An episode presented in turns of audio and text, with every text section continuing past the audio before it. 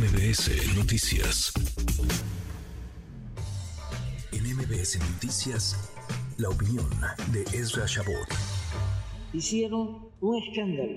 Me llamó la atención porque también desfilaron de China y no hubo tanto ¿no? Este escándalo. Todo fue Rusia. Se invitó a todos los eh, gobiernos con los que México tiene relaciones. Siempre se hace a partir de que soy yo como presidente. Siempre se ha hecho. Me dice Martí aquí me está soplando que cuando este Felipe Calderón estuvo también este, una delegación rusa.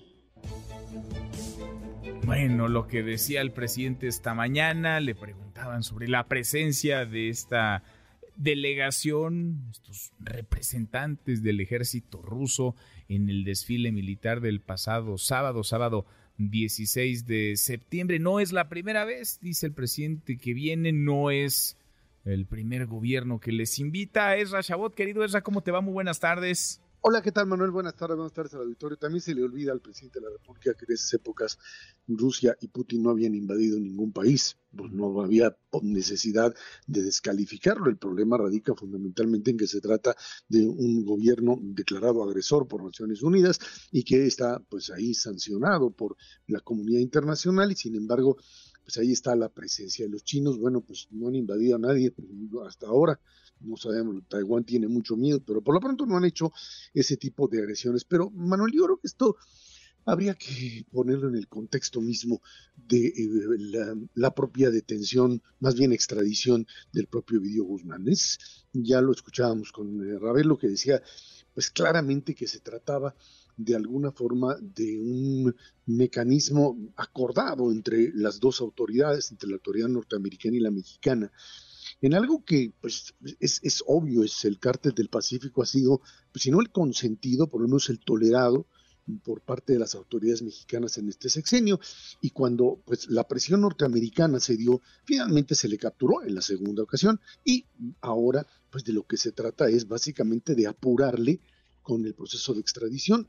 Un proceso de extradición que para, para México resulta pues medio bochornoso, o sea, esta idea de yo no los puedo juzgar acá porque no tengo la capacidad de demostrar sus crímenes que se cometieron acá, también se cometieron del otro lado de la frontera, pero al mismo tiempo, Manuel, pues estamos viendo que el eh, gobierno mexicano lo hace, pues ahora sí que en lo oscurito, rápido, llévenselo sin foto Porque acá no había mayor acusación contra Ovidio Guzmán. En realidad es Estados Unidos quien lo está pidiendo, digamos, ese primer episodio desastroso, quizá una de las páginas más desastrosas en la procuración, impartición de justicia, en la estrategia, si así le podemos llamar, de la captura de criminales, el Culiacanazo, es originado por una petición de extradición de Estados Unidos, no porque haya una orden de aprehensión en México.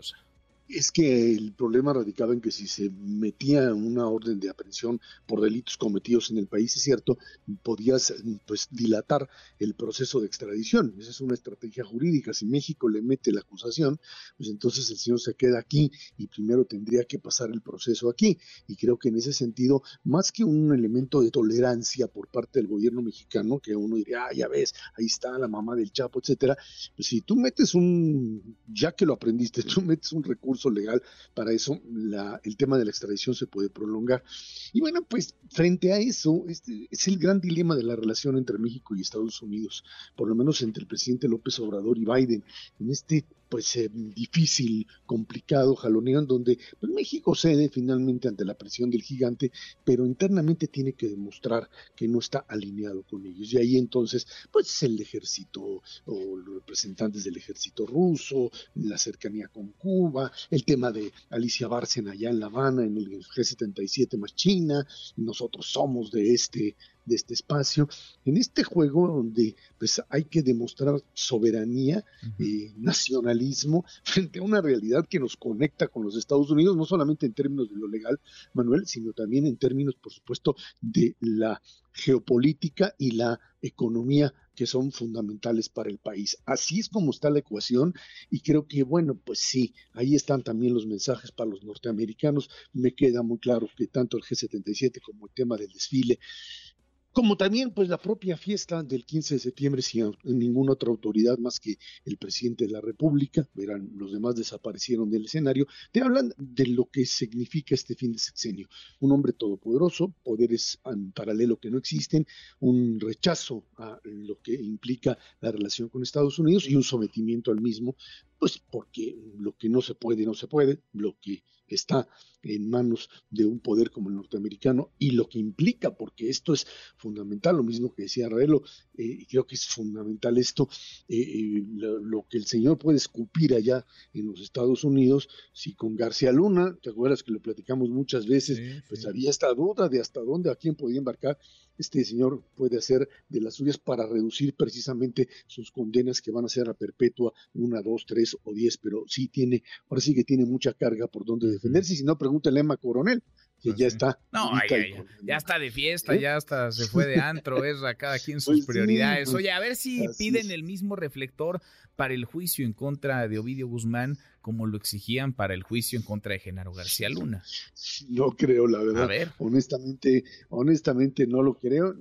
Se trata en este caso, pues de un, ya de, empezar a cazar a lo que es el grupo del Pacífico, ya tienen al Chapo, y ahora ya tienen a Ovidio, y van sobre más, y bueno, pues sí. Y dirían algunos, ya tienen también a García Luna, ¿eh? que los eh, detenió, eso dirían algunos. Sí, sí, alguna ahí está también el propio García Luna, aunque, bueno, pues una cosa es tener a socios y otra cosa es tener al líder absoluto del propio proceso. Ya tienen a dos, con el Chapo ya terminaron prácticamente y ahora van sobre los hijos, y en ese esta, estrategia, hay que entender que la relación fundamentalmente, no con los Estados Unidos en general, pero con los aparatos de seguridad, con la DEA es una relación muy, muy difícil, muy compleja y más aún cuando la desconfianza es mutua, tanto desde la política mexicana con respecto a ellos y lo que pues se opina de México en los cuerpos de inteligencia en donde pues no son precisamente México el mejor de los socios para ello, aunque bueno, también del otro lado, pues ahora sí que no,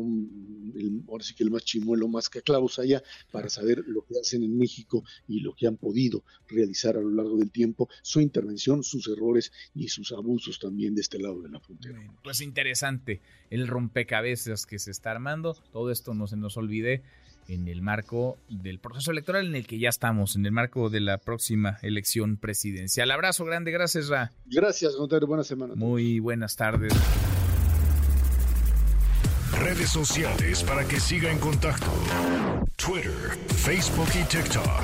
M. López San Martín.